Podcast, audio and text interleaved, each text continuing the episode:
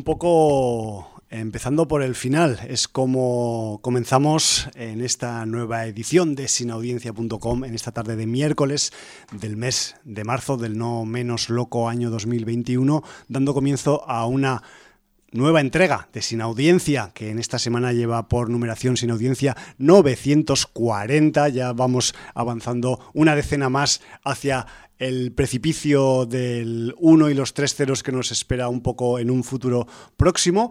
Y esta mm, tonadilla, los títulos de crédito, los títulos finales de esta serie que, vamos a comentar hoy que es WandaVision, pues nos acompaña como motivo sonoro para comenzar el programa de esta tarde.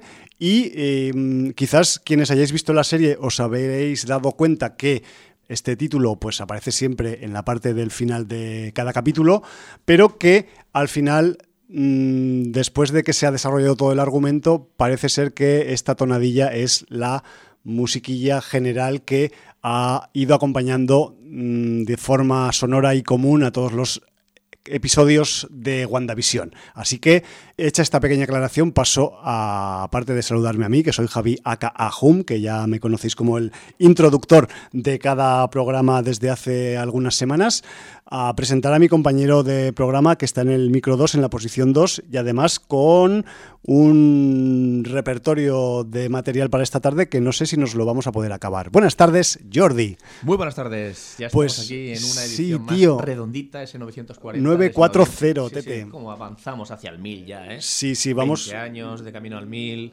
Mm, yo, mm, o sea, porque tengo que recordar el número cada semana, pero mm, a veces, o sea, no quiero ni, ni acordarme de ello porque me da un poco de vértigo. Pero bueno, también como la cosa es cotidiana de semana a semana, pues como que no te lo notas, ¿no? Vamos lo, lo, cerca que estás del precipicio. Somos un poco cholistas, partido a partido. Exacto.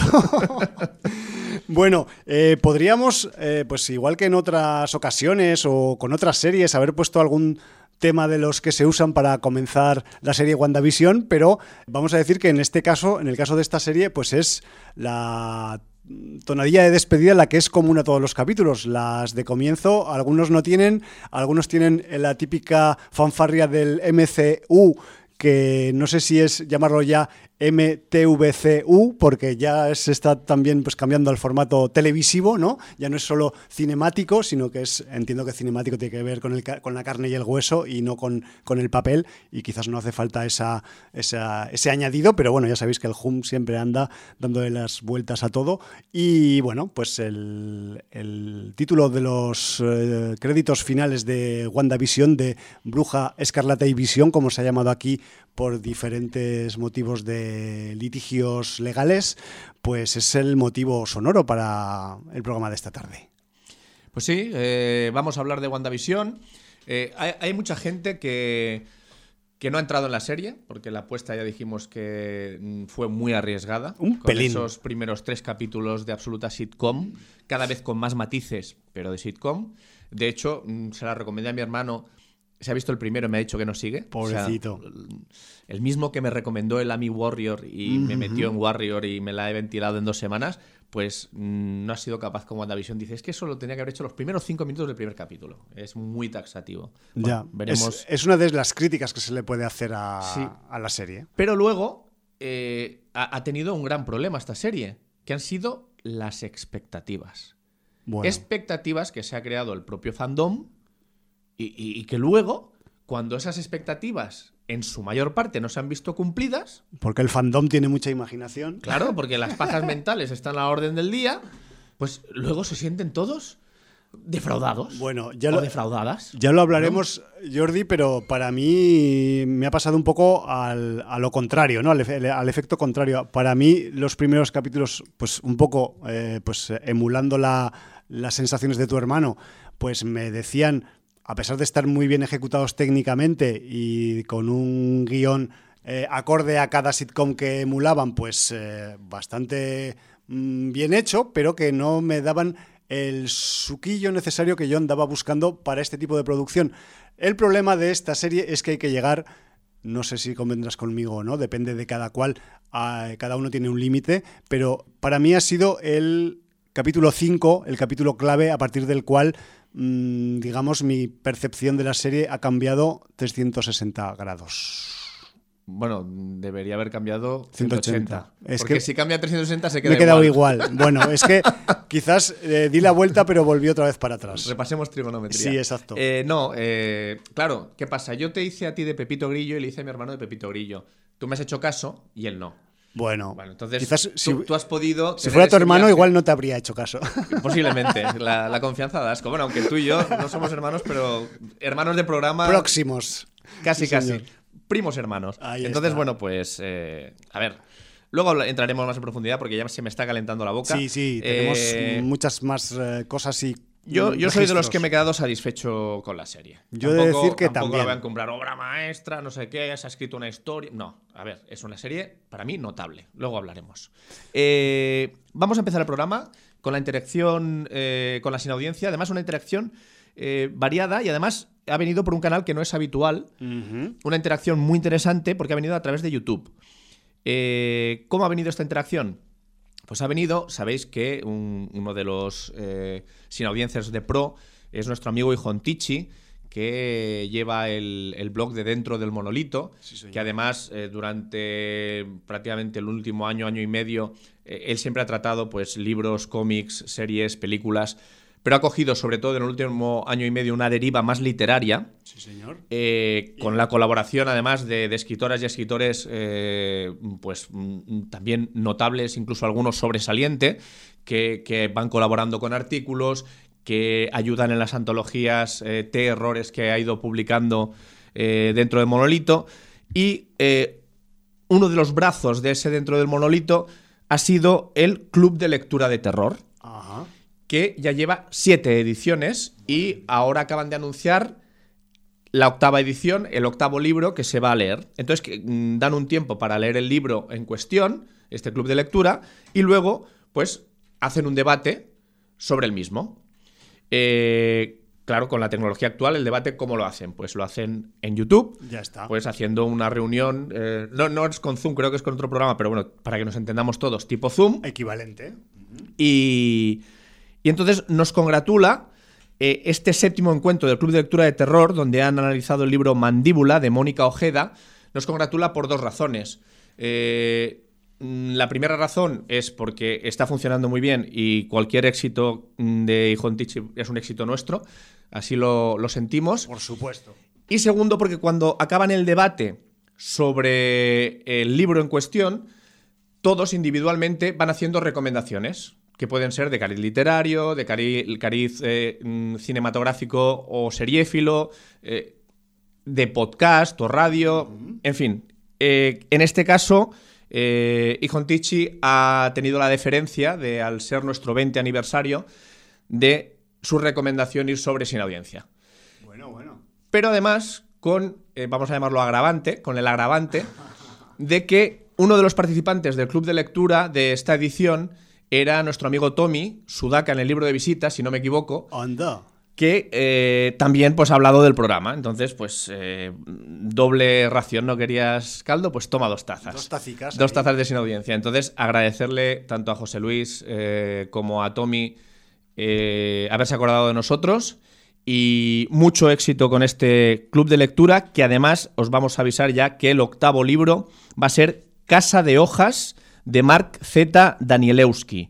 Eh, empezará el 15 de marzo, el plazo para leerse este libro y participar en el club de lectura. Y tenéis toda la info en el blog dentro del monolito.com. Ahí en las últimas entradas eh, veréis el club de lectura y podéis apuntaros para eh, participar en este Casa de Hojas, que luego nos obliga a participar en el, en el YouTube, que hagan, podéis participar, mucha gente participó en el chat del YouTube o comentando luego en Twitter también, en redes sociales, lo que os ha parecido el libro, etcétera, etcétera. Hay muchas maneras de participar y luego dar vuestra opinión. Eh, creo que es muy interesante, así que absolutamente recomendado.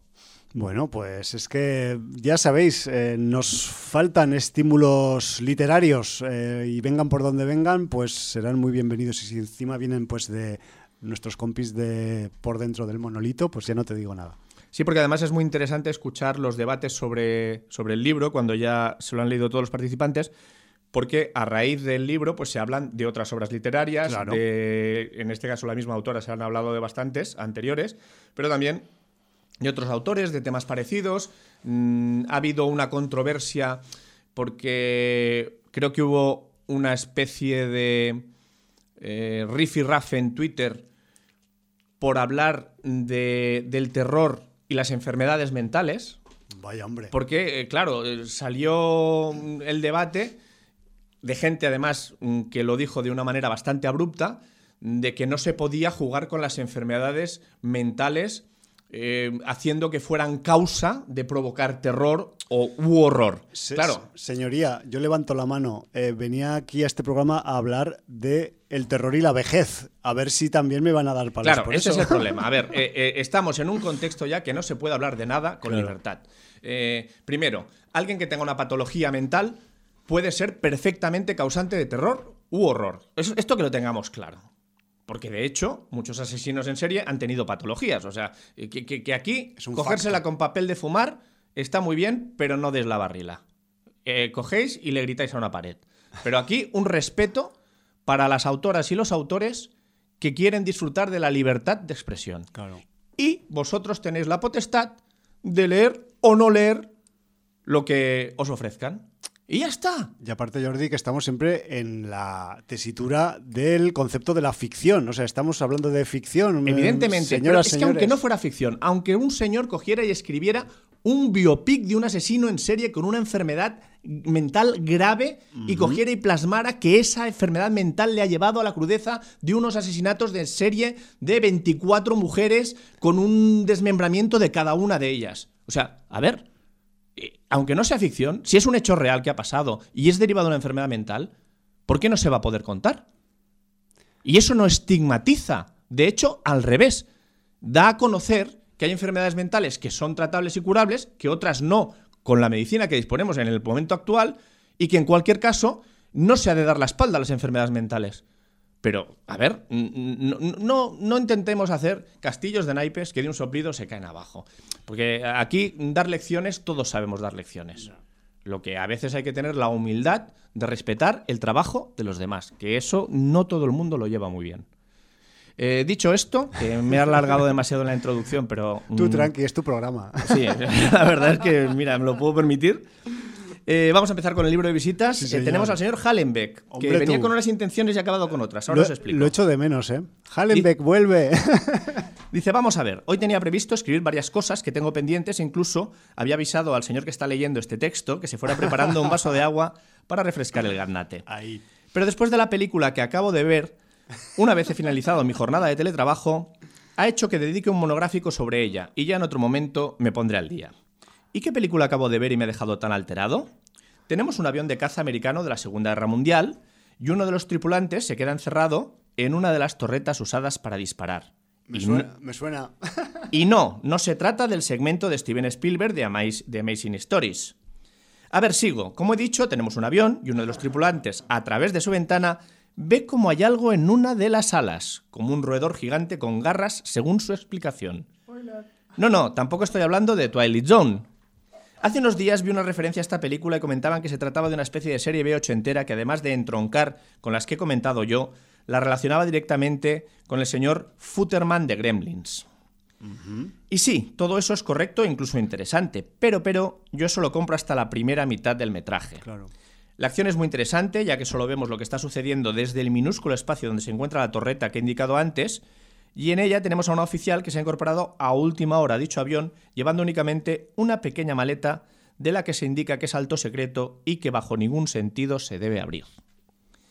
Y entonces llega ese momento donde todo es dinamitado y da paso a una segunda mitad que suscribo las palabras que suele decir Maese Colablanca, un sin Dios. No señor, nada de lo que pasa a continuación tiene pies ni cabeza.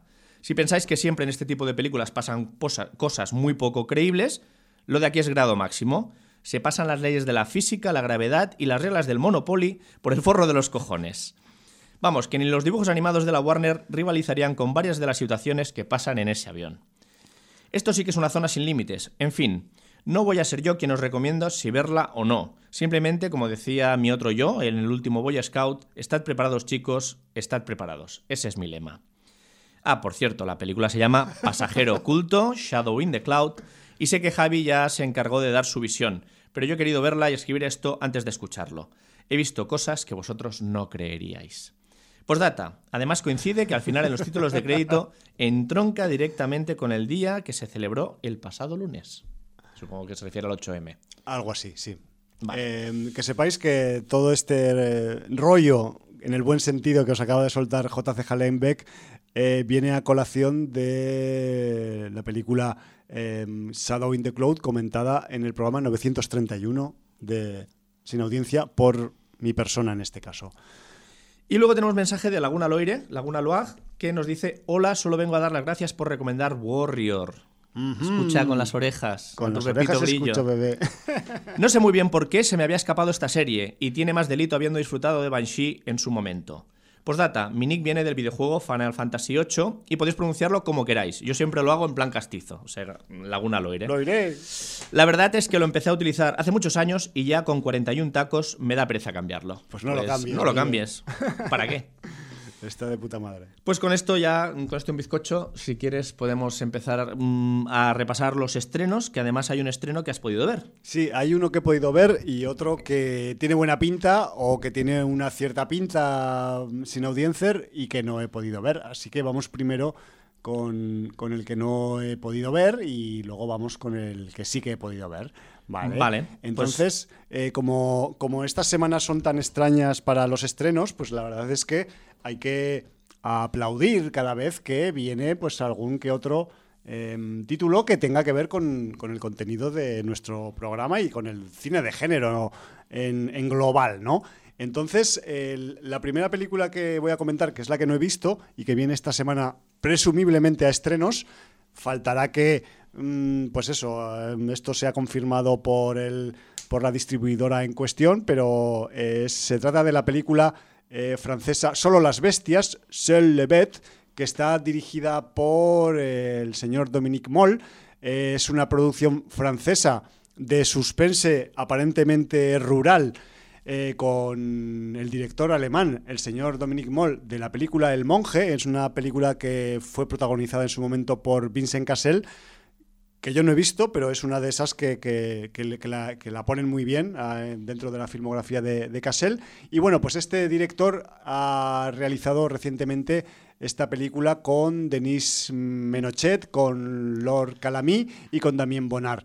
Es un planteamiento, un argumento con un punto de partida de misterio en, una zona rural, pues eh, tras una tormenta de nieve hay una desaparición de una señora y la policía pues eh, sé que está como que no sabe por dónde empezar a investigar esta desaparición, pero hay diferentes personas que quizás tengan relación con la desaparecida que mm, puedan tener eh, pues algún tipo de em, relación con esta desaparición y que eh, pues a partir de ellas se empezará a tejer pues una historia de misterio y suspense en el que algunos secretos de este grupo de señores y señoras pues podrían salir a la luz. Es un poco un, planteamiento pues mm, vamos a decir muy generalista, pero pues viniendo de una producción de corte francés y en la que pues no predomina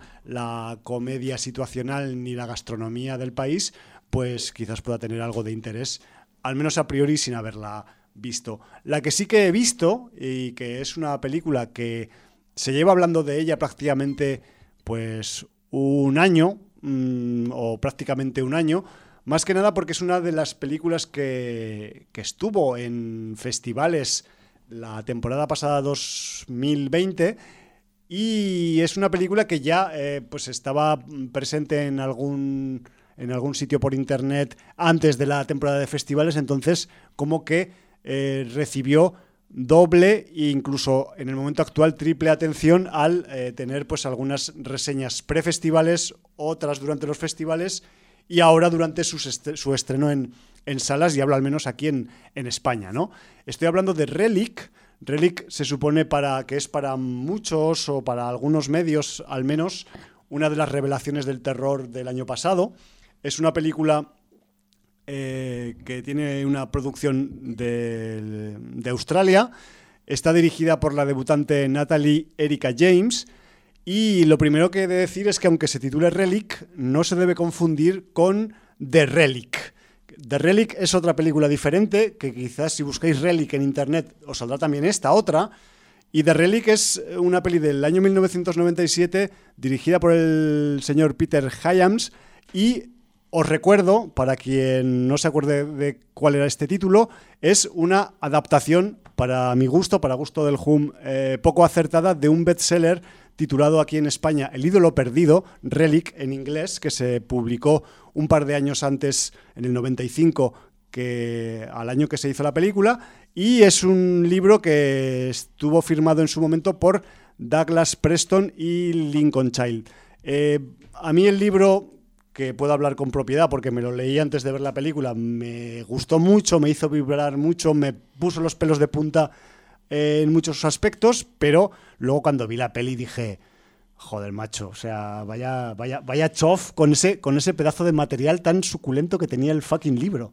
Yo, no me leí el libro, fui directamente a ver la película, la vi en cine y fue decepcionante. Un poco, sí. Película con criatura Y, además eh, con escenas mm, encerrados en un museo con criatura y tal que podían haber dado mucho jugo. Me acuerdo además que en el cine la criatura era CGI cantoso. Claro, estamos en el 97. No, pero ya había, joder, eh, Parque Jurásico es anterior y Vaya dinosaurios, nene. Bueno, bueno, pero de, esos años fue también Spawn. Me refiero que el CGI no, todavía. Spawn horrorosa. O sea, el, CGI no estaba. El infierno de Spawn. Afinado todavía en, según qué producciones. Sí, pero quiero decir que, que, bueno, que aparte, mm, a, nivel de, de intriga, de thriller, de, de, tensión y tal, la película, a pesar de estar Peter Hyams eh, al volante, para mí fue decepcionante. Bueno, sé que pues hay gente que luego la ha reivindicado, ¿eh?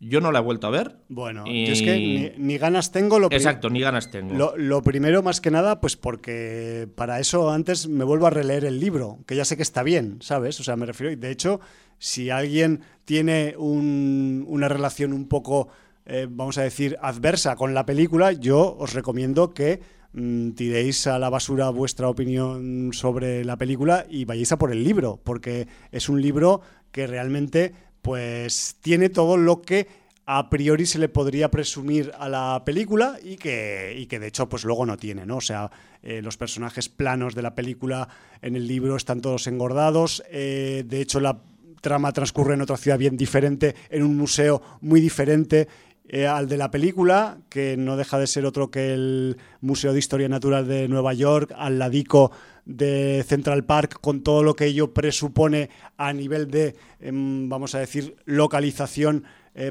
suculenta para desarrollar una trama de suspense, misterio y un poco de terror, porque tiene su terror y su gore también este libro que creo recordar en la película se obvió bastante, porque en la escena, en el, en el libro hay algunas escenas, algunos pasajes que son realmente espeluznantes a nivel a nivel, digamos, truculento y, joder, que además, pues eh, ya os podéis imaginar, ¿no? Con ese título, Reliquia, si la traducimos en, eh, literalmente, o El ídolo perdido, como se tituló el libro aquí en España, pues os puede indicar un poco que las cuestiones arqueológicas tienen que ver con, con esta trama de misterio de, de, Relic y de El ídolo perdido y que, joder, que, que para nada están tan bien reflejadas en la película como lo están en el libro. Bueno, esto venía solo como introducción para avisar de que no os equivoquéis de película con Relic de 2020. Sí, a mí por último decir que si no queréis equivocaros con Peter Hyams, eh, ved sus películas con un número en el título. Vale. ¿Vale? O sea, no, no, o sea, Atmósfera 0, Capricornio 1, 2010, mm, Odisea 2. Con eso os lo digo todo. Oye, pero esto de Atmósfera 0 Capricornio 1, esto que es un par. y 2010, Odisea 2. Un resultado de, la, 1 y 2. de la Liga del Espacio, ¿o qué coño es esto? Tú ya lo sabes a lo que me refería, ¿no? Eh, Además, para, para hacerlo bien, he cambiado el orden cronológico porque eh, Capricornio 1 fue anterior a Atmósfera 0. Yo es que eh, siempre he soñado y nunca lo he hecho con hacerme una doble sesión. Escucha, fenómena con esos dos títulos que parecen un partido de fútbol del espacio. Atmósfera Cero y Capricornio. Exacto. Y, mira que son películas bien diferentes también en registro, porque una está, vamos a decir, con los pies en la tierra y la otra está con los pies dando vueltas por el espacio. Pero las dos son eh, contundentes, trepidantes y que, vamos, que, es de lo mejorcito que ha hecho este señor, quiero recordar. Sí, no, no, ya te lo digo yo. O sea, él en la ciencia ficción, pues realmente ha, sido donde para mí ha destacado más. Claro, es que. Porque incluso 2010, que está a la sombra de 2001, para mí es una película que no está nada mal. Sí, yo la recuerdo muy lejanamente, que no te voy a decir ahora que mm, si tengo Sí, la, recuerdas, no, a mí me pasa un poco ah, igual. la tengo pues, pero, pero yo, yo le tengo yo le tengo un buen recuerdo. Y, entonces por eso te digo que para mí, siempre que se ha dedicado a la ciencia ficción, para mí es donde ha estado más sobresaliente. Aunque hay gente que lo reivindica en la comedia con Permanezca en Sintonía, por ejemplo, bueno. Eh, en el drama así un poco amoroso con La calle del adiós, que también, bueno, sí, muy bonita y esas cosas, pero eh, a mí lo que me ha tirado siempre de él ha sido la ciencia ficción. Bueno, pues que sepáis que... Y, no tanto los monstruos en, en museos. Exacto. que sepáis que The Relic de 1997 quizás fue un, encargo, un encargo a Peter Hyams porque el libro tuvo mucho éxito mm, dos años antes y es posible pues, que esto le cayera como un, pues, como un trabajo más de esos que te caen de director que igual no acabas asumiendo como tuyo.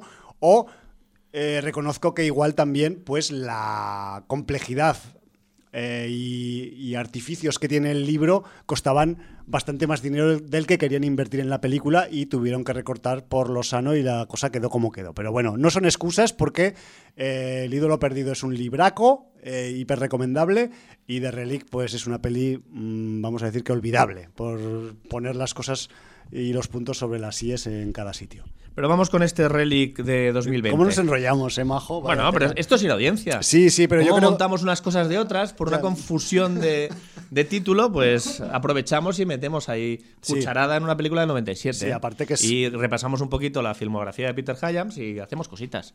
Y ya está. Y además eso, pues eh, ofrecemos más, más eh, referencias ¿no? a las que poder optar por ahí a la, a la, peña.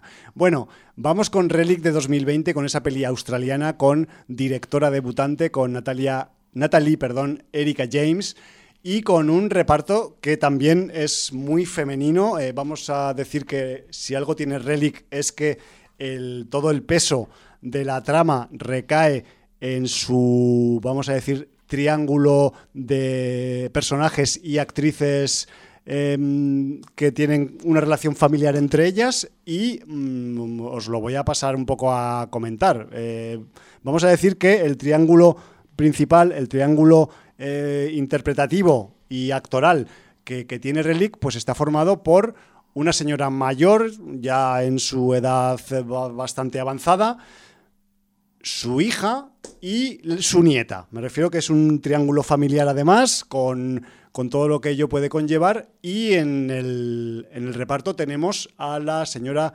Robin Nevin como la señora mayor, como la abuela del, del, triángulo, a Emily Mortimer como la hija y como madre de la joven, la tercera en, discusión en el triángulo, que es eh, Bella eh, Headcoat, que, que, a su vez pues es hija de Emily Mortimer y nieta de Robin Nevin. Bueno, pues con este triángulo, eh, vamos a decir, eh, femenino, tenemos una historia en la que, pues, eh, lo primero de todo, tenemos un enfoque de drama al principio de la, de la historia y cuando comienza la acción, pues vemos cómo la, la hija y la nieta de la señora mayor deben ir a acudir por una llamada de la policía a casa de la abuela porque lleva varios días sin aparecer por casa, eh, vive en un entorno rural, en un sitio, vamos a decir, perdido de Australia. Siempre asociamos la la geografía o, la ambientación en Australia con el desierto y con, la sequedad y la falta de agua, pero en Australia también hay sitios montañosos hiperverdes que pueden ser equivalentes a los Pirineos o a los Alpes de aquí de Europa y en este caso, en el caso de Relic, pues la historia transcurre en, un, en una zona rural pero de este tipo, de, verdor y de esplendor vegetal, ¿no? Entonces, cuando, cuando la hija y la nieta eh, tras la llamada de la policía, llegan a la casa donde vive su madre y abuela, mm, pues resulta que mm, primero pues no, no, encuentra ninguna pista que les pueda eh, decir ¿Qué es lo que, ha podido pasar eh, con, la señora mayor? Pues porque todo está más o menos en la casa como eh, estaría cualquier día a nivel de cotidianidad y no hay, no hay signos de lucha, no hay signos de violencia, no hay, no hay ningún objeto roto, no hay, no hay ninguna pista que puedas decir, hostia, pero aquí, ¿dónde ha ido la abuela? ¿no? Que, que, parece que se haya esfumado de repente, ¿no? Y la cuestión es que al poco tiempo de estar en la casa y de haber iniciado la búsqueda incluso por las zonas aledañas a la, a la casa en el bosque donde vive la abuela, pues resulta que la señora una mañana aparece ahí en la cocina cuando ellas se levantan de la cama, ¿no? Y, y claro, pues la señora está mayor, tiene ya eh, diagnosticados algunos, eh, vamos a decir, síntomas de senilidad y la abuela pues no le suelta ni prenda de dónde ha estado. Ella, pues, entre comillas, se hace la loca, ¿no? Y dice que pues mm, que no pasa nada, que yo estoy aquí, que, que, me estáis contando que, que, aquí no pasa nada raro, ¿no? Y la cuestión es que eh, después de esta, mm, vamos a decir, retorno a la cotidianidad de la abuela, pues eh, tanto la madre como la hija, y la, la, hija y la nieta en su defecto también, pues empiezan a mm, notar que en la casa, pues parece ser que hay algunas eh, cosas, hay algunos aspectos de la casa que empiezan a no ser mm, vamos a decir que de aspecto cotidiano normal. ¿no? Parece, parece que hay em, algo, alguien, no sabemos el qué, que eh, está a la vez que ellas en la casa y que quizás podría tener que ver con la desaparición momentánea de, su abuela y madre, ¿no? Este es un poco el, yo os he contado un rollo que te cagas, es un poco el, arranque que tiene Relic, es un arranque que pues, te deja un poco a cuadros porque dices, ¿qué pasa? Eh, ¿Me habéis resuelto ya la película en los primeros 10 minutos? ¿Y ahora qué, me vais a contar? Pues resulta que, eh, vamos a decir que este arranque y resolución en falso, eh, lo que nos va a traer pues es una trama con eh, mucho misterio, con bastante suspense, con puntos de terror bastante interesantes, sobre todo a nivel de ambientación y a nivel de eh, sensación de indefensión por parte del espectador dentro de las situaciones que se van a producir y además jugando siempre con un factor, ya lo he dicho antes un poco cuando estábamos hablando de, de lo de las lecturas del, club de lectura de, dentro del monolito y tal, que eh, aquí se juega con el factor de la vejez como elemento perturbador en la historia y que podríamos decir que es a la vez eh, un elemento íntimo y espeluznante. ¿no? Por un lado tenemos la, la intimidad que resulta tener eh, esa cercanía personal que tienen los tres, las tres mujeres que protagonizan la película y luego el punto espeluznante por la cuestión de que mm, tú se supone que tienes al lado seres queridos, pero esos seres queridos igual mm, no son como tú piensas que son o no se comportan como piensas que se deben de comportar y esa intimidad se puede mm, volver del revés, ¿no? No sé si me estoy explicando. Entonces, todo eso se, desarrolla un poco en la, historia que nos cuenta eh, Relic y además, pues bueno, eh, también ese factor vejez para como vehículo un poco de, introducir el terror y el suspense en la, en la, función, pues viene un poco también acompañado por em, otros subfactores asociados a la vejez como son el deterioro corporal o el deterioro mental. Me refiero que a veces Em, pues una determinada acción mm, o, forma de hacer del personaje de la abuela en la película, por un lado se puede acabar interpretando como que está mayor y que se le va un poco la cabeza, como se dice de forma coloquial, o que realmente ese comportamiento es debido a que está pasando algo, vamos a decir, de tintes sobrenaturales, por decir algo. ¿no? Me refiero que esa es un poco la tecla que acaba pulsando eh, la película para introducirnos dentro de esta historia que, en la que el misterio y el terror van de menos a más desde el principio y que, que a pesar de ser pues, una producción independiente que se nota que tiene un presupuesto ajustado y que además pues se ha prácticamente rodado solamente en una localización que es la casa de la abuela y los exteriores un poco y tal y un poco el bosque aledaño pero que luego el resultado que acaba teniendo, para mi gusto, pues es bastante eh, notable. No vamos a decir que es el peliculón que dicen de terror del año pasado, tampoco nos pasemos. Es una peli que tiene pues eh, unos componentes bastante interesantes, sobre todo la interpretación de la abuela, de la Robin Nevin, me parece excepcional. Mm, tanto la, la, hija y la nieta pues están bien, pero claro, la que se lleva quizás, porque también pesa sobre ella el móvil argumental de la historia, pues eh, la Robin Nevin realmente pues se defiende muy bien y además con esas, con esas eh, miradas que pone y esos rostros que pone en algunos momentos tanto a su hija como a su nieta, pues eh, realmente sí que te produce una desazón en el cuerpo que es bastante también pues interesante. A efectos de mm, vamos a decir, maquillaje, efectos especiales, no es que sea una peli excesivamente espectacular, es bastante, en ese aspecto, pues cotidiana, juega mucho con el tema del, de la iluminación, de los eh, recovecos que puede tener una casa de varias plantas en el campo, que eso puede dar mucho juego también a la hora de mm, ponernos algunas escenas que, que, te, elevan un poco el, el vello del cuerpo, ¿no?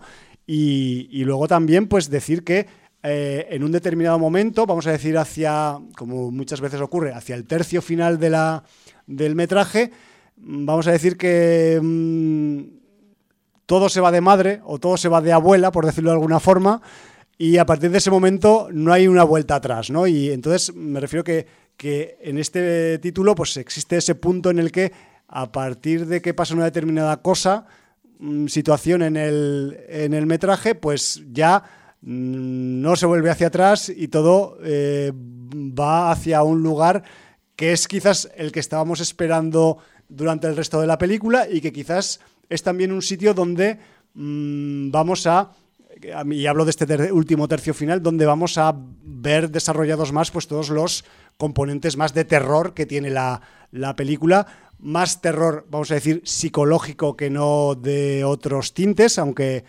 eh, vamos a decir que podría haber algún toque también, toque hablo, ¿eh? de orientación sobrenatural, por decirlo de alguna forma, pero lo que sí que es verdad es que una vez se pega, digamos, este, esta, esta voltereta en la parte final, de, en el tercio final de, Relic, pues la película va hacia un lugar que, es bastante, pues eso, eh, descabellado, eh, alucinógeno y, en cierta manera también extravagante. No estoy mm, queriendo decir que sea un final o un tercio final que sea excesivamente explícito o eh, violento en cuanto a su resolución, sino que es más lo que hablamos de, mm, sensación de mm, terror psicológico, de sensación de, de desorientación de los personajes dentro del argumento y además con una escena final, porque esta película tiene una escena final que te gira el culo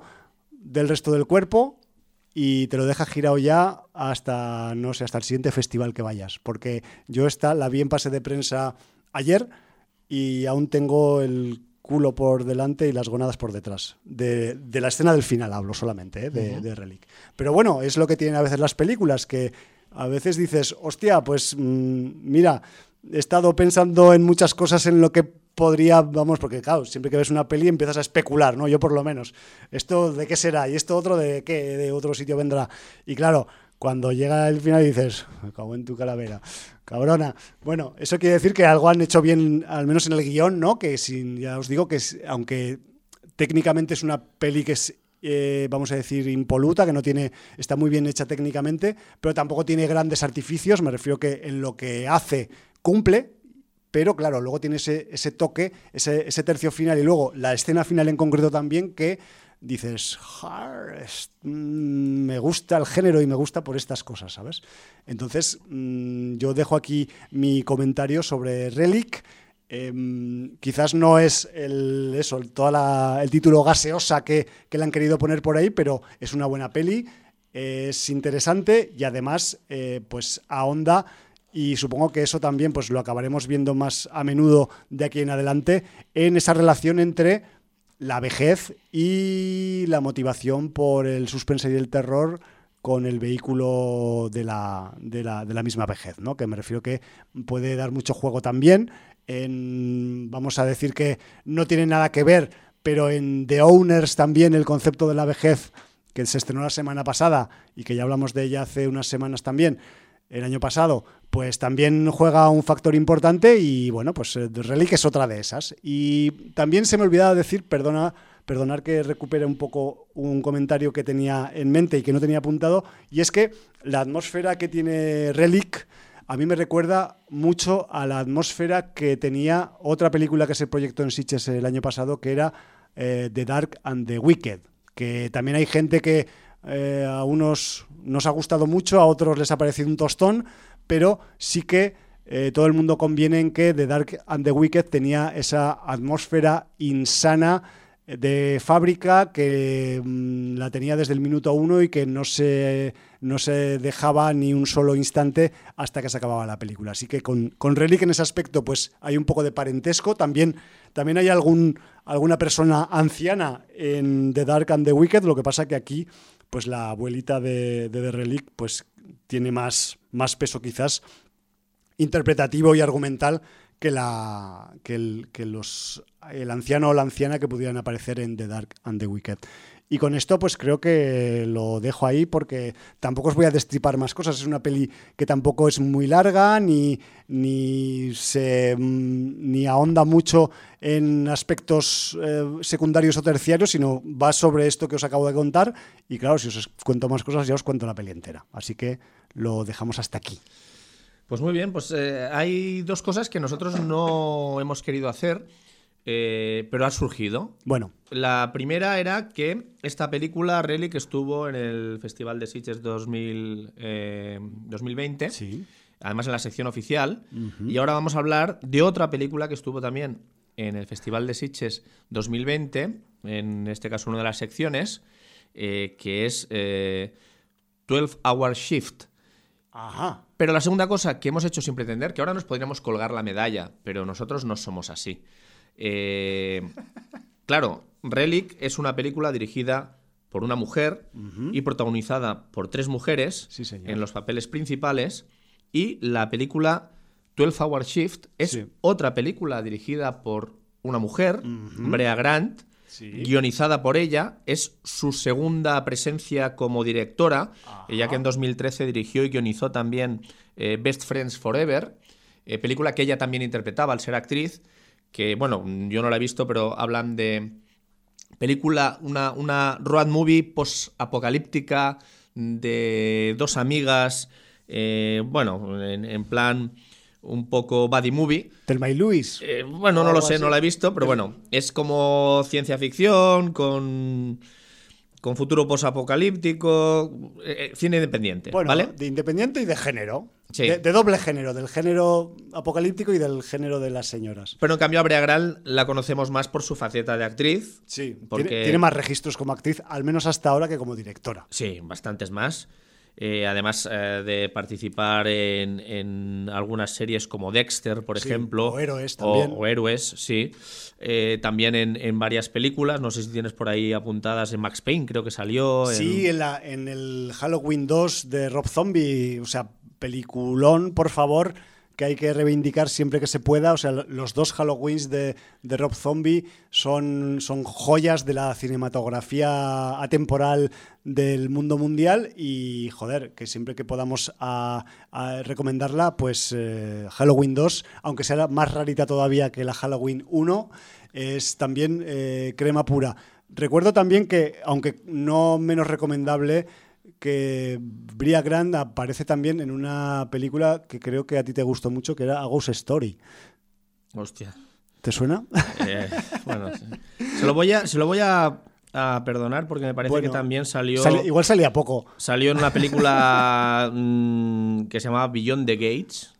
Ah, más allá de las puertas. Sí, la de Jackson Stewart, que, salía con la Bárbara Crampton, con una de las eh, actrices. Algo me eh, suena esa película, sí. No sé si la hemos llegado a comentar aquí o, que hemos hablado de ella fuera de micro. Posiblemente. A mí no, me suena comentar en el programa, pero bueno, no lo sé. Sí, igual la, tenemos que repescar algún día, ¿eh? eh entonces, bueno, pues lo que comentábamos era que Brea Grant es la directora de esta película 12 Hour Shift, pero es que además el reparto está encabezado también por mujeres, empoderamiento femenino, aunque hay también algunos personajes masculinos. Y, bueno, pues aunque no ha sido premeditado, como bien he dicho, sirva como nuestro homenaje al 8M. Aunque aquí. Joder, Jordi, me acabas de asombrar. O sea, no, había visto esta relación hasta ahora. Claro, es, que, a ver, lo, lo del 8M está muy bien para reivindicar eh, el feminismo y todo lo que queráis, pero es que el 8M ha de ser cada día. O sea, aquí no sirve reivindicar un día, sino eh, lo que hemos de intentar es cambiar a la sociedad para que no sea importante el sexo, la religión, la raza, etcétera, etcétera. Lo que es importante es que somos seres humanos y tenemos que ser todos iguales. Y que un punto de partida. Y que hacemos o vemos películas que están hechas por hombres, mujeres o extraterrestres que son de puta madre. Exactamente. O que, nos, o que nos hacen pasar un buen y Y que nos ha de dar igual si quien está mm, al mando de, la película es una mujer, es un hombre o es un simio. Si lo hace bien y es disfrutable, pues veamos películas de simios. O un ser de gas que no, de luz. Que, no tienen sexo. Que, sí, un ángel que, no tienen sexo. no, pero tú te acuerdas de Transmetropolitan, del cómic. Sí. Allí, eh, entre otras muchas locuras, aparecían eh, seres de gas. Entonces, claro, un ser de gas no tiene forma física, no tiene forma corpórea, entonces Eh, ¿Qué, sexo le ponemos al ser de gas? O sea, podría tener su sexo cuando tenía forma corpórea o no, vete tú a saber. Pero cuando se convierte ya en gas, ¿qué, queda de eso? ¿no? Es como la ironía de rizar el rizo. Eh, me parece muy acertado tu comentario. Ha sido que sepáis que, ha sido totalmente Casual. involuntario esto de juntar Relic y turno de 12 horas, que sería como la traducción literal de 12 Hour Shift. Y decir también que, que Bria Grant, em, antes de empezar a hablar de la película en sí, eh, hoy vaya, vaya día llevamos con las entradillas de hablar de las películas antes de hablar de ellas, que, joder, hay que decirlo, eh, esta señora, la señora Grant, directora de 12 Hour Shift, estuvo por partida triple en Siches el año pasado. Me refiero que una tía dura de Siches, tenía que la tenían que haber traído de invitada, carajo. O sea, aparte de presentar su película como directora, estuvo actuando en otras dos más que estuvieron también en la programación de Siches 2020, que fueron The Stylist y Lucky por si acaso, después de lo que comentemos hoy de 12 turnos de hora, pues queréis eh, investigar y... 12 horas de turno. Y buscar... sí, es que a veces traduzco literal... Has tratado un poco Yoda ahí. sí, soy Yoda cuando se me tuerce el cerebro. Pero bueno, que sepáis que, que Bria Grant pues, tenía varias razones para, para estar en Siches y tiene varias razones pues también para estar eh, presente, aunque sea de forma figurativa, en, Sin Audiencia. ¿no? Y dicho esto, pues creo que ya podemos empezar a hablar del turno de 12 horas, que, ya os podéis imaginar que va a ser un turno movidito. A ver, eh, para, poder centraros un poco, estamos hablando de una comedia negra, una comedia negra, no, negrísima. Eh, además, donde eh, todo el mundo huye hacia adelante.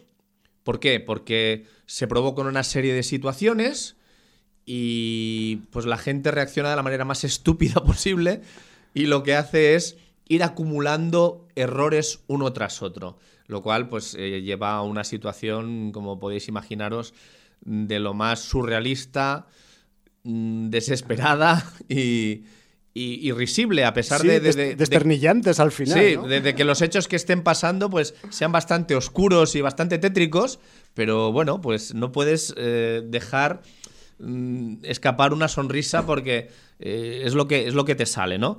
Sí. Porque además, eh, si bien la película no es redonda, porque a nivel de guion y a nivel de dirección es la segunda película de la directora, eh, pues tiene algún, algún bachecillo y a lo mejor el final es un poco precipitado, yo creo que la función se apoya muchísimo en las interpretaciones. Y realmente tenemos las dos protagonistas principales femeninas que son Angela Bettis y Chloe eh, Farworth, que están excelsas. además, son antagónicas. Total. Pero tienen una química brutal. Y aparte creo que son primas. En la película. En la película. Sí, pero primas, como la llaman? Políticas, son, ¿no? son primas políticas porque sí tienen un. Eh, el, marido de la Chloe Fanworth es eh, primo de la, de la Angela Bettis, que es la otra actriz, de la, de la dupla más, más protagonista, ¿no? Porque ellas son un poco las que encabezan el reparto, pero es una película bastante coral. Es una película bastante coral, porque además eh, transcurre todo en un hospital, eh, por lo cual eh, es, el turno de noche. Es, importante, Jordi, decir que estamos en el año 1999. Sí, porque además eso te lo, te lo encuadran al principio de la película. Y entonces, bueno, ¿qué pasa? En los turnos de noche, normalmente los médicos se van y dejan al cargo a las enfermeras, recepcionistas de enfermeras. Prácticamente todo el personal es femenino. Eh, tenemos por ahí mm, a David Arquette, que se guarda un papelillo para él, eh, un papelillo muy curioso. Sí. Porque además es el productor de la, de la, película. Uno de los cuatro o cinco productores. Uno de los cuatro o cinco productores. Y entonces, bueno, pues eh, se ha reservado pues, un, un papelillo. Eh, una, breve sinopsis. Tampoco quiero daros muchas pistas porque es mejor que vayáis descubriendo lo que pasa en este hospital por vosotros mismos. Porque de, hecho, aunque ya se, eh, se conoce qué es lo que pasa en el hospital a los cinco minutos escasos de empezar la película, yo visto lo que la he disfrutado y visto lo poco que sabía de ella, que de hecho no había leído la sinopsis, simplemente pues la, la, visioné y, te la recomendé Jordi, pues porque había estado en Sitges y porque me la había perdido en Sitges por, porque tenía, pues eso, buena pinta y, había que hincarle el diente. Y joder, pues eh, casi es mejor no saber nada porque te lo dicen enseguida. Entonces. Totalmente de acuerdo. Entonces vamos. yo, la he visto sin ninguna expectativa, cosa que no ha hecho mucha gente como visión Y. Zasca. Y, la he disfrutado muchísimo. La he disfrutado muchísimo porque eh, lo que decíamos, eh, es una película que, te hace acompañar en el viaje y, cuando todo el mundo ya va a cuesta abajo y sin frenos, pues no tienes más remedio que, dejarte llevar y decir que sea lo que Dios quiera. Porque no, te queda más remedio. No te queda más remedio. La inercia y la gravedad hacen su trabajo y tú solo pues, no puedes hacer nada. O sea, lo que, lo que tenga, que, ser será. Que ocurrir, ocurrirá, ¿no? Y bueno, pues vamos a decir al menos que en, que en este hospital de Arkansas, en este año 1999, lo del año es eh, importante porque quizás el, hecho de encuadrar en, esa, en esa época la acción de la peli va a explicar algunas cosas que, pasarán o que dejarán de pasar luego a lo largo de la trama cuando se desarrolle, pero vamos a decir que en este turno de noche en el hospital donde ocurre la acción de 12 Hour Shift, pues eh, tenemos a una enfermera, vamos a decir, un poco adicta a algunas sustancias y a su prima. Y, que... bastante. Mm, o sea, el personaje que interpreta Angela Bettis, esta eh, enfermera adicta a las sustancias, le toca hacer un turno doble de noche. Y, además es bastante malcarada, bastante eh, cerrada con las demás compañeras. No es muy popular en el hospital. No es nada popular. Y además, a lo mejor. Voy a dejar una pizca de spoiler utiliza el hospital para un pequeño negocio.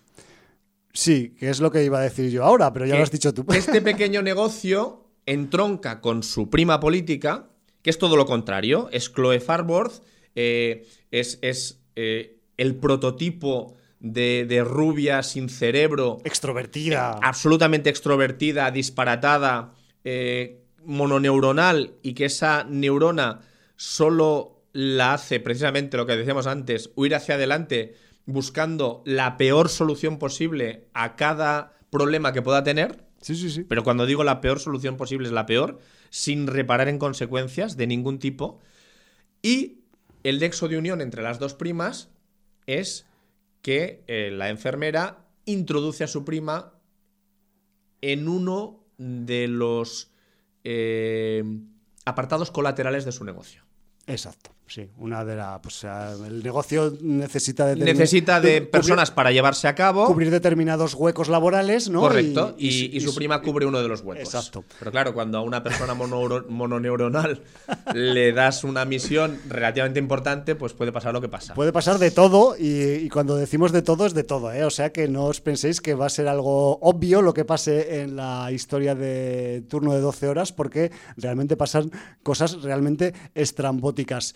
El, planteamiento, el enfoque de la película, como Jordi ha dicho antes, es de comedia negra, pero es eh, no nos malinterpretéis, es una película en la que em, no se ríe ningún personaje. Me refiero que. No, no, la película en sí es un drama. La película, Es, la película es un marrón para todos y cada uno de los eh, actores y actrices o personajes que, hay dentro de su trama. Es el, el espectador que, al ver la historia externamente y que tiene una distancia en el tiempo y en el espacio con la y en la problemática de, todos los, sujetos que salen.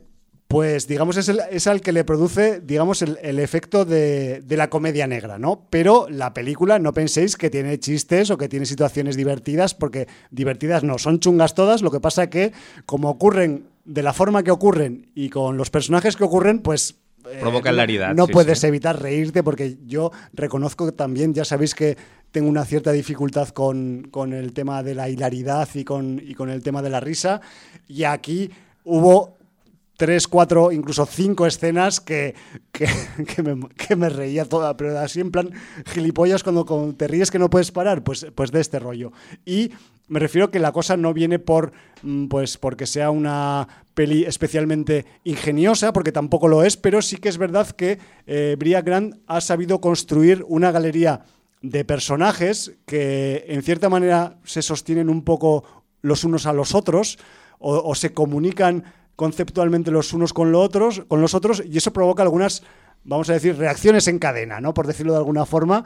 Y entonces, claro, como están todos así como en una nube, como si fuera de átomos de gas, pues cuando se calienta el gas, eh, todo se empieza a agitar, ¿no? Pues, pues aquí en, eh, en, el turno de 12 horas pasa un poco eso. Cuando, cuando uno mete la pata, uno de los personajes mete la pata o da un paso que no debería dar y se tuerce alguna situación, eso, Arrastra todo. eso provoca pues reacciones a su alrededor que a su vez provocarán otras reacciones un poco más allá del alrededor. ¿no? no sé si me explico con el símil del gas calentándose, pero es un poco ese mecanismo ¿no? que, tiene, que tiene la película y joder, pues es que em, vamos a decir que tampoco es una peli que sea espectacular, como tampoco lo era Relic, es una peli que a nivel de puesta en escena es bastante seca, bastante cotidiana, porque tú ves un poco eh, la historia sin el relieve de los personajes y tenemos pues un hospital corriente y moliente que no es ni especialmente sofisticado ni especialmente de pobre, sino es normal y corriente. Pues no sé cómo son los hospitales en Arkansas, pero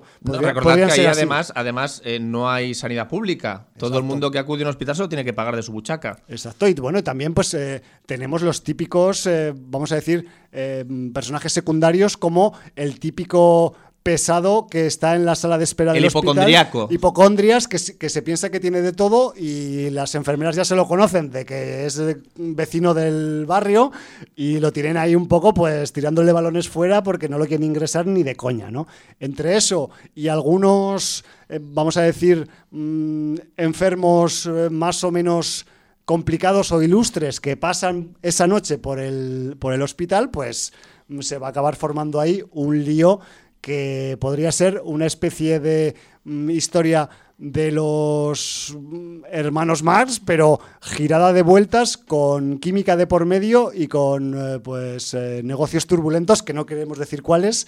Eh, circulando alrededor de la actividad hospitalaria. ¿no? Entonces, con todo eso y con un poquito de mala hostia y algunos personajes que salen dos minutos, pero que te la lían parda solo en dos minutos, pues tenemos montada una función bastante interesante, bastante divertida y que te hace pasar un buen rato. Yo es que me lo he pasado pipa y joder, para mí ha sido una sorpresa porque, pues, a ver, yo la premisa del turno de 12 horas en un hospital con una enfermera más o menos drogadicta, pues pensaba que podría dar juego, pero no pensaba que tanto. Puede dar juego, pero también hay que saber llevarlo al juego. Y hay que reconocer que Bria Grant eh, distribuye ese juego muy bien y además tenemos em, aparte de que hay algunos nombres más o menos conocidos en el reparto, pues un, un reparto que que está poblado de nombres bastante poco conocidos, más bien, y que, y que joder, pues están la mayoría sembrados y sembradas y, nos, y contribuyen a la enajenación colectiva que, que es lo que hay aquí, ¿no? En este,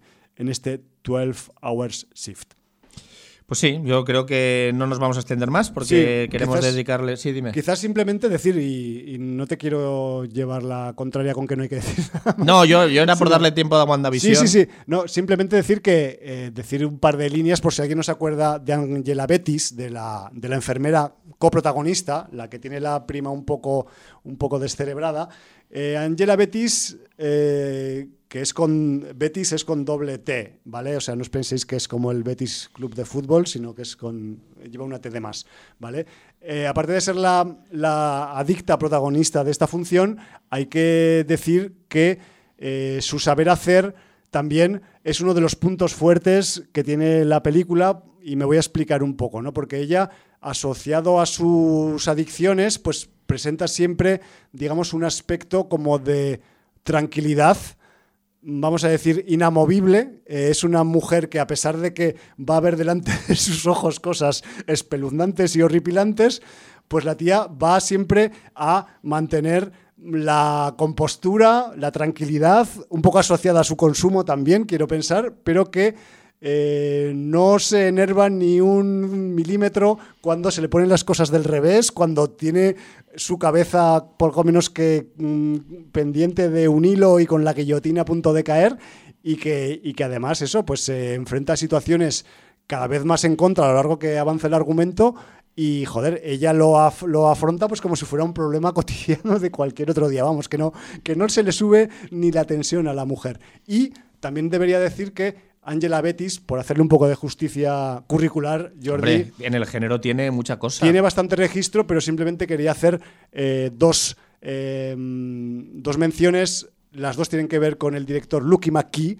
Y una de ellas es que pues, Angela Betis fue la protagonista absoluta de la película Mai, que, que, fue muy celebrada en su momento, y también fue la esposa ejemplar de la familia ejemplar coprotagonista de la película The Woman. Yo, yo voy a añadir La masacre de Toolbox, también era la protagonista, porque no es la mejor película de Top Hooper, no nos, no nos equivoquemos, pero por justicia también decir que pues, estuvo allí de protagonista. Pues dicho esto, yo creo que os ha quedado un poco más o menos claro que, que si os gusta sin audiencia, quizás deberíais ver 12 Hours Shift. Y luego nos contáis. Sí, tiene nuestro sello de aprobación. Eh, bueno, pues vámonos al universo MCU. Vámonos a. ¿A dónde era? ¿A Cracovia? No, a Corsovia. ¿Cómo se llama el país aquel del este de Europa? Sokovia. Sokovia, eso. Bueno, pues. Eh, no sé hasta qué capítulo hablamos de la serie hasta el segundo o tercero, ¿no? Poquitos, porque yo, como la he llevado con retraso hasta el último momento, pues creo que sí, como mucho dos o tres. Sí, me, parece que yo había visto el tercero y tú habías visto los dos primeros, algo así. Algo así, sí. Dimos un poco la, introducción, ¿no? Al principio de la, serie. Estamos hablando de WandaVision, por cierto. Estamos hablando de WandaVision, la Bruja Escarlata y Visión en, España, porque, mm, ya, como ya dijimos, una productora tenía registrado el título de WandaVision y no, no le han dejado utilizar ese nombre aquí.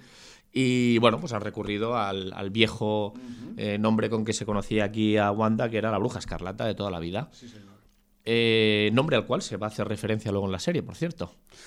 Sí, y además de forma, vamos a decir, bastante sorprendente, porque claro, o sea, una cosa es que la gente, el público, conozca al personaje por su bagaje en el cómic, pero eso no quiere decir que mm, en el MCU o en las pelis y las series de Marvel estemos en ese mismo punto. Es más, esta, eh, esta serie, entre otras cosas, nos ha demostrado que estamos, al menos en el tema WandaVision, en un punto bastante, vamos a decir, pretérito de todo el currículum histórico que tienen estos personajes en los cómics. Hmm. Yo, debo decir que, que eh, de WandaVision, bueno, pues em, yo, como lector de cómics viejuno, eh, los conocí dentro del grupo Los Vengadores, además con el origen de Wanda de ser hija de Magneto, lo cual no pudieron aplicar en el MCU porque no podían ni, ni, pronunciar la palabra mutante. Ahí está. Eh, entonces, bueno, eh, yo luego no he seguido en los cómics eh, qué deparó a Wanda y a Visión mm, los, los encontronazos con. con, con el. ¿Cómo se llama? El malo de, de Endgame. con el señor de las gemas. Del con Thanos, sí, sí, etcétera, etcétera. Entonces, tampoco eso me ha hecho que yo no fuera ni con ninguna expectativa, ni que empezara a hacerme pajas mentales de quién iba a aparecer en la serie y quién no, de quién estaba detrás lo que estaba pasando en ese pueblecito, eh, etcétera, etcétera.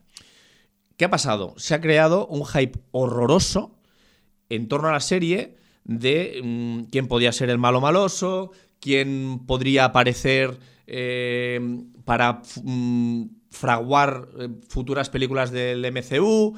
Eh, si esto además podría permitir que ahora eh, ya hemos abierto la puerta a los mutantes en el MCU y, aquí se diera un pistoletazo de salida. Bueno. Hombre, a ver, yo he de decirte, Jordi, que después del capítulo 5, con esa aparición estelar, que la última vez que hablamos la semana pasada de la serie, pues cometí un casi spoiler, el capítulo de Halloween hablamos, pues a ver, a mí me pareció como, eh, no sé si o yo así lo interpreté, como una especie de reconciliación de, vamos a decir, de licencias. No sé. Eh, Algo había. Sí, esto viene, no vamos a decir, no vamos a estrepar nada, pero eh, digamos que hay un personaje que fue interpretado por diferentes actores en las dos franquicias, en la que tenía los derechos eh, Marvel Disney y en la que tenía los derechos, ¿cuál era la otra? ¿Era Fox o era...? Eh, sí, los mutantes los tenían Fox, sí. Eh, 20 Century antes de desaparecer. Pues entonces, eh, ese personaje lo interpretó un actor en la Fox y un actor en la Marvel. Curiosamente, como un guiño, el actor que han utilizado en WandaVision para hacer ese personaje no ha sido el que utilizaron en Marvel, si no ha sido el que utilizaron en Fox. Claro, y esto ha abierto la puerta a pues, comentarios como el que os he hecho antes del de Entonces, todavía eso creó más hype. Y entonces, bueno, pues eh, realmente, no sé, toda la gente que iba con estas expectativas, pues de alguna manera, algunos se han sentido defraudados. Yo, que no tenía expectativas de ningún tipo, que no me esperaba nada, que he visto avanzar la serie, que he comprado muchas de las cosas que salían me he quedado con muy buen sabor de boca. Incluso en el capítulo final, incluso en las dos escenas postcréditos, porque además hay una de las dos eh, la primera escena post créditos que como aparece un personaje que no es el que esperaba la mayoría, dicen, han metido una mierda de mm", cuando yo esperaba que saliera. Mm". Pero es importante esa primera escena post créditos, ¿eh? Más que nada porque, No, no, si yo no digo que no sea importante. Porque enlaza con la segunda parte de una de las pelis titulares. Es que enlaza con la segunda parte de una de las eh, pelis titulares, la primera escena post créditos, y enlaza con la otra mm, película que será segunda parte de otra de las series titulares, la segunda escena post créditos. Sí, sí, sí, porque además es que es súper. Bueno, no podemos hablar. Está, no podemos clarísimo, ¿eh? O sea. es, eh, es, meridiano. La primera enlaza con personaje femenino de la Marvel y la segunda con personaje masculino de la Marvel. Sí, vamos a decir que la, primera escena post-créditos eh, mira. Vamos a decir hacia el. Eh, estás diciendo, no, no, vale, pues no lo digo. Pues no miran hacia ningún lado. Que sepáis que tenéis que ver el capítulo 9 de WandaVision hasta que desaparecen los créditos porque hay doble, doble huevo de Pascua. Sí. Eh, yo creo que además la serie se sostiene eh, en, gran parte por, por, la, por la actuación de los dos protagonistas. Yo no, creo, muy bien. Yo creo que Elizabeth Olsen y, que Paul Bettany eh, aguantan la función de una manera maravillosa, tanto en la sitcom como cuando la serie pasa al drama, clarísimamente. Y, y esa transición no se resiente en ningún momento y, puedes estar en una imagen idílica de familia en un momento y luego mm, darte una de las escenas más dramáticas de la MCU que hemos podido vivir en el capítulo 9 Y, que a mí me dejó un gran sabor de boca. O sea, también he visto gente pues ninguneando esa escena. Es que yo no sé si la podrías, gente... incluso si fuéramos personas sensibles, que lo somos, no, pero no mucho. Sí, sí, casi la lagrimita. Podrías sacarte incluso una lagrimita a esa escena del capítulo 9. ¿eh? Escenas de lagrimita. De, lagrimita en pantalla y lagrimita en. De drama de verdad del bueno. con la audiencia. Con, personajes que son de, eso, de, la, de, la, banda de los superhéroes, ¿no? ¿Sueñan los sintezoides con ovejas eléctricas? Hombre, yo eso lo tengo clarísimo. O sea, con ovejas eléctricas y más. Eh, bueno, y además, eh, con la serie va avanzando. Para los que después de los tres primeros capítulos con sitcom no han sido capaces de desmarcarse de eso y de que las pistas les agudizaran suficientemente el apetito para seguir adelante. Eh, el capítulo 4 todavía tiene elementos de sitcom, pero ya mm, desgrana suficiente eh, tema y, se empiezan a ver cosas de fuera del pueblo que yo creo que ya han de despertar el interés Vamos a decir, de una manera clara.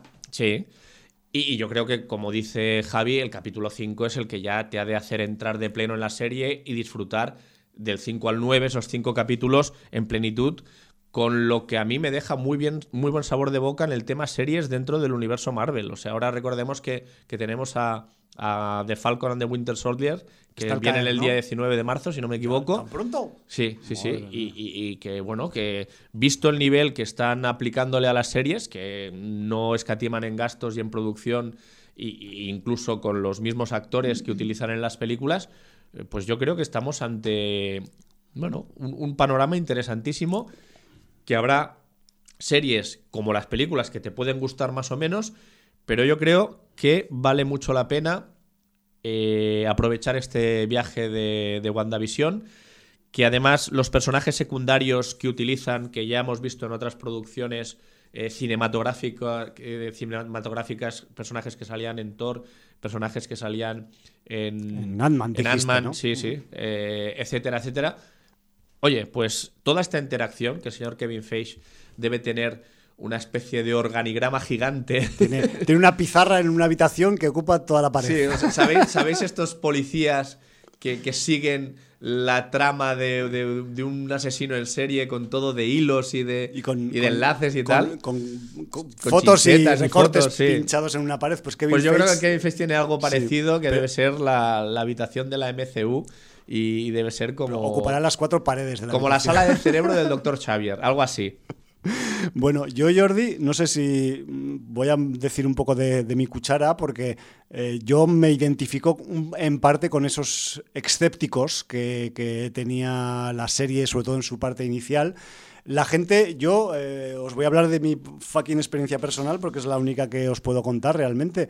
Y joder, yo reconozco que hasta el capítulo 3 e incluso el 4, mm, yo pues tenía, seguía teniendo mis reservas desde el principio, desde el primer minuto de, capítulo, del capítulo 1, sobre hacia dónde iba a ir esto, ¿no? O sea, yo entiendo o entendía en ese momento que, que se estaba preparando pues una, vamos a decir, tormenta argumental, ¿Era una intuición simplemente o era simplemente pues una deducción por, por los personajes que estaban eh, desarrollándose en la serie y por, y por quienes la estaban desarrollando, ¿no? Y joder, luego una vez pasado el capítulo 4 y entramos en el 5, del 5 al 9 es como, como una, vamos, como traspasar la puerta, vamos a decir, a otra dimensión, por decirlo de alguna forma. Los cuatro capítulos primeros yo entiendo que quizás para gente con no excesiva paciencia, pues eh, pueden igual pesar un poquito, a pesar de que tienen una ejecución técnica y unas actuaciones que no lo desmerecen mm, en absoluto, pero sí que es verdad que para gente que le gusta un poco condensar las tramas, pues igual les parecen un poco eh, excesivos eh, contar eso que se tiene que contar en esos cuatro capítulos. Dicho esto, que puede ser un poco el vamos a decir, el, handicap que puede tener la serie, a partir de ahí, o sea, yo reconozco que eh, me he visto sorprendido por los eh, hechos, por el desarrollo de la trama del 5 en adelante. Mm, en parte quedan justificados esos, esos primeros cuatro capítulos que podrían ser los, vamos, los discutibles de alguna forma, pero claro, o sea, se hace tal desarrollo del argumento y se construye una historia y una trama tan potente evidentemente desde el principio, pero más explícita desde el 5 en adelante, que joder, que casi mm, esa, ese, vamos a decir, ese placer, esa espectacularidad, esa what the fuck que te dejan los cinco capítulos de la segunda parte de la serie, pues compensa a los otros cuatro. Yo creo que igual hasta es incluso está calculado todo matemáticamente para que ocurra así, que no me extrañaría tampoco, ¿vale? O sea, no, no empezamos desde el capítulo 1 con la, con la tralla, con la caña y con, y con los efectos especiales a dojo, sino que eso se ha de ir trabajando por el camino. Y en ese aspecto, pues WandaVision lo hace muy bien, hay que reconocerlo. Y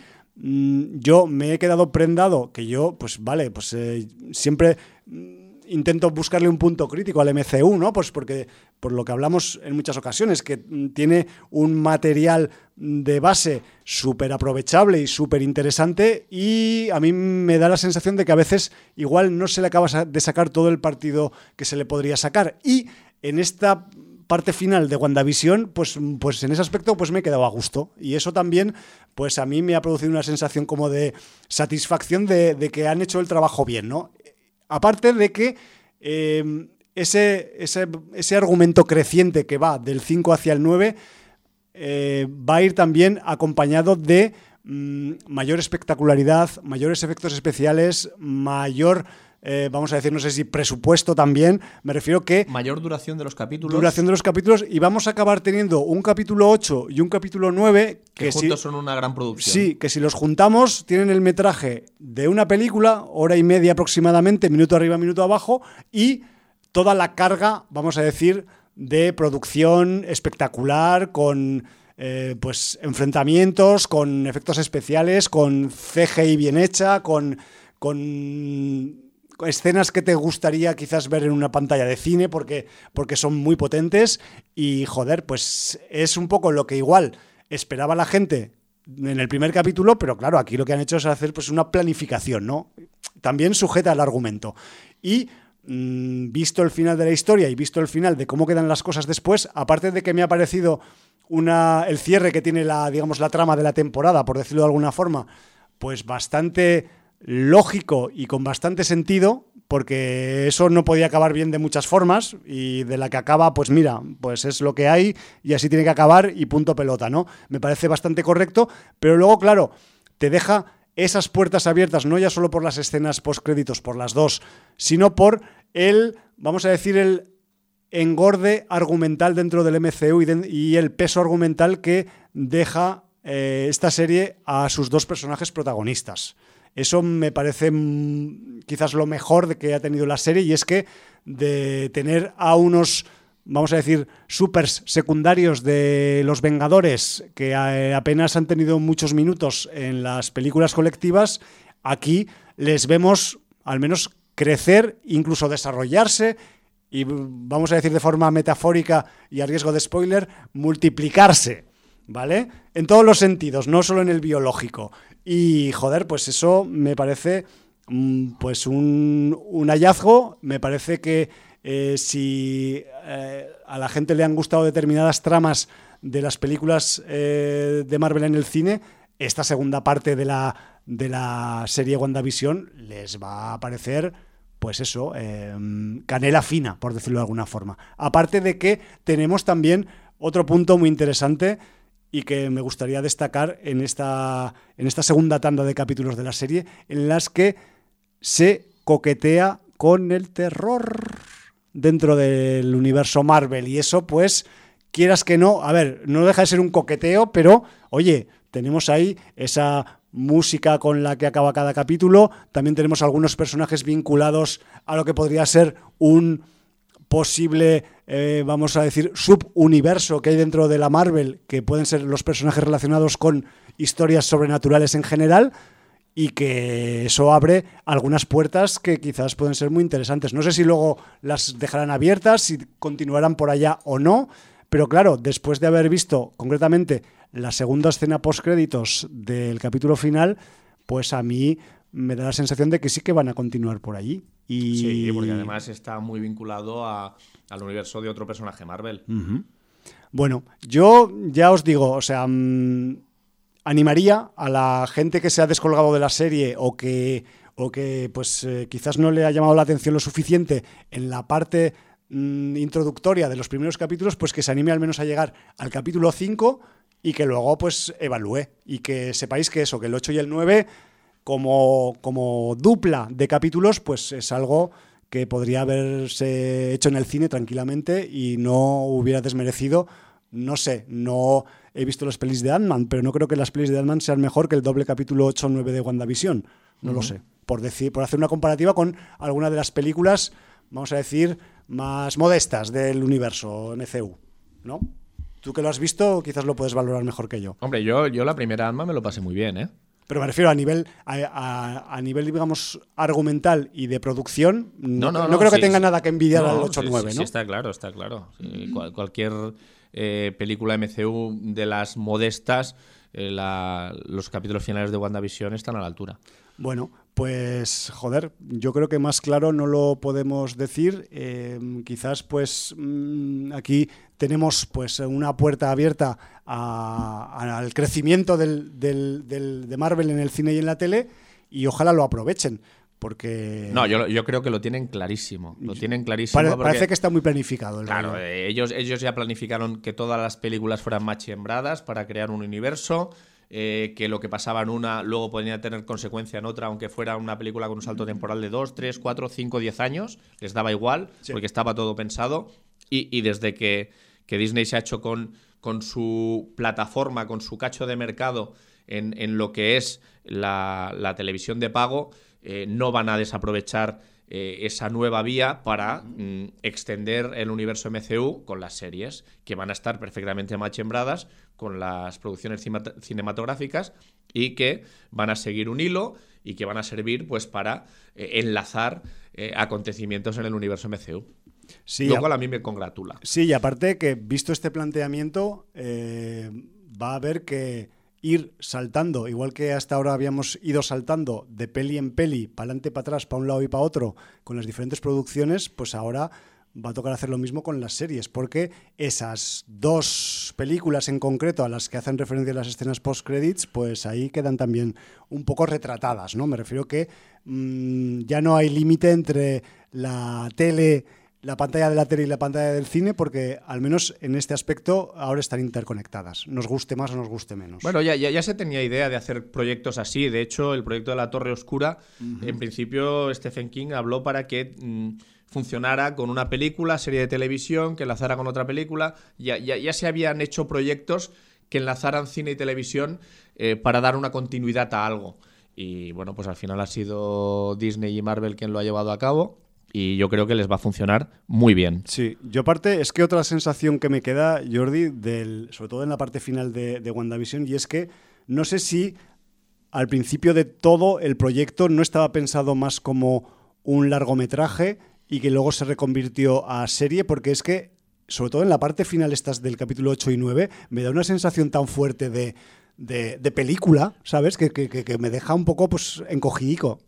No, porque la plataforma tenía claro que tenía que crear contenidos para, la plataforma de televisión. O sea, en este sentido, yo. Además, em, eh, está muy medida la serie en cuanto al metraje de los capítulos. Date cuenta de que sabiendo lo arriesgada que era la propuesta de dar tres o cuatro capítulos de sitcom, los capítulos de sitcom son muy cortos. De hecho, más cortos al principio, que a medida que van avanzando. Tienen duración de sitcom. Claro, 20 minutos, luego 23, luego 25, y luego los dos capítulos finales les meten 40 minutos y 55 minutazos. Eh, ¿Por qué? Eh, pues porque realmente hay un increyendo. Y entonces luego cuando vas ganando en espectacularidad, en, unos argumentos reconocibles dentro, dentro de la MCU, pues evidentemente es cuando se explayan. Es cuando dejan ir todo, porque además les hubiera sido muy fácil coger y hacer la serie de 10 capítulos y no meter esos capítulos 8 y 9 alargados. Ya. Sí, sí, sí, total. O sea que quiero decir, mm, está todo muy pensado, muy premeditado y yo no creo que den puntadas sin hilo. Bueno, eh, dicho esto, a mí también la última reflexión que voy a hacer, porque estamos ya con el, con el filo de la navaja cortándonos el, el hilo del cuello y tal, que claro, eh, visto por dónde han ido, eh, por qué derroteros ha ido el argumento de WandaVision en cuanto, vamos a llamar, originalidad en el enfoque del guion, esto mm, crea o genera una expectativa un poco, vamos a decir, demasiado alta, al menos en originalidad para el resto de series que van a venir de Marvel. Porque claro, ahora que si el halcón y el soldado de invierno empiezan con, con un guion estándar, pues nos va a saber a poco. Lo, que pasa que, que el halcón y el soldado de invierno y más después de lo que recuperé la semana pasada hablando de que dieron en TNT eh, esa trilogía del Capitán América, eh, yo creo que van a explotar eh, lo que son las buddy movies. Vale. ¿Por qué? Porque ya en Civil War se ve patente ese rencor, ese enfrentamiento entre los personajes del halcón y el soldado de Hay un poco de clash. hay, hay como los dos son el antiguo mejor amigo y el nuevo mejor amigo del Capitán América. Ah. Y los dos compiten por, por, por, estar en el punto de mira y en la estima de Steve Rogers. Bueno. Entonces, se, odian, pero se soportan. y yo creo que eso lo van a acentuar y la serie va a girar bastante en torno a esto. Dos personajes que se necesitan y, que no se soportan, pero que harían cualquier cosa para, para ayudar al otro, ¿no? De alguna manera. Bueno, bueno. Y en esta línea eh, yo creo que es como van a sustentar la serie, porque tampoco puedes arriesgar tanto como para hacer algo como WandaVision con cada serie que estrenes. O sea, a, eso, me refería Jordi, que, claro. Ponerte palos en las ruedas, porque no puedes a, nivel jugar con química sin que te explote algo, ¿sabes? Ya. Sí, entiendo que alguna vez tienes que fallar. Pero lo, que sí es una realidad es que deja en cuanto a originalidad, pues el guion de WandaVision muy, muy estratosférico, ¿no? Muy para arriba y que, y que quizás, pues eso, luego los argumentos estándares a mí al menos igual me acaban sabiendo un poco a, pan seco. Pero bueno, ya, ya lo iremos hablando sobre la marcha porque estos son todo reflexiones a posteriori de WandaVision y a priori de todo lo demás. Entonces, pues ya iremos viendo conforme nos vayan viniendo los nuevos contenidos y las nuevas eh, series y pelis de, la MCU. O MCTVU. Pues Pues nos hemos quedado sin tiempo. Sí, así vamos. Y no sé si te queda algún comentario por ahí residual de alguna de las cosas de la semana, pero bueno, nos tenemos que empezar a pensar en despedir ya. Sí. Eh, si algo que a mí me ha cautivado también de WandaVision es la música. Eh, al principio no tanto, reconozco que eh, la música seleccionada para la fase sitcom de la serie también era muy acertada para la sitcom pero no llamaba tanto la atención, o al menos a mí no me lo llamaba, pero claro, siempre quedaba ese, ese vamos a decir, eh, título final con esa música que hemos escuchado al principio del programa, que te dejaba como el regustillo y dices, joder, no tiene nada que ver esto de esta música de suspense con lo que acabo de ver de sitcom, ¿no? ¿Qué, habrá, ¿Qué habrá después? Y resulta que había cosas, ¿no?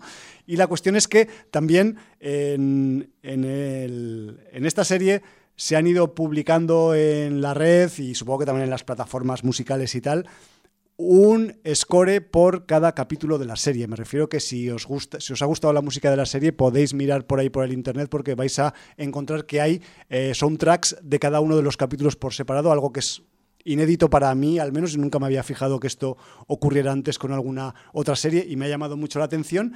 Y evidentemente pues a partir de ese capítulo 5 del que hablamos en el que se destapa un poco la esencia Marvel en la serie, pues también en la música se aprecia un giro hacia la oscuridad y hacia otros sitios que no podemos decir, acorde con lo que está pasando en, el argumento y, en la serie. ¿no? Entonces, yo he preparado eh, para acabar en el Sin Audiencia 940, pues un pasaje sonoro de WandaVision, concretamente del episodio número 8, del, para mí el 9 está bien, pero el 8 que te abre la tapa de la esencia del 9 es también eh, espectacular y sobre todo porque tiene que ver con un determinado personaje mm, eh, que había pasado un poco desapercibido hasta ese momento, o al menos casi desapercibido a lo largo de toda la serie y que luego resulta que ahí hay pues más mandanga de la que se pensaba y que pues ese, esa, esa, vamos a decir, implementación argumental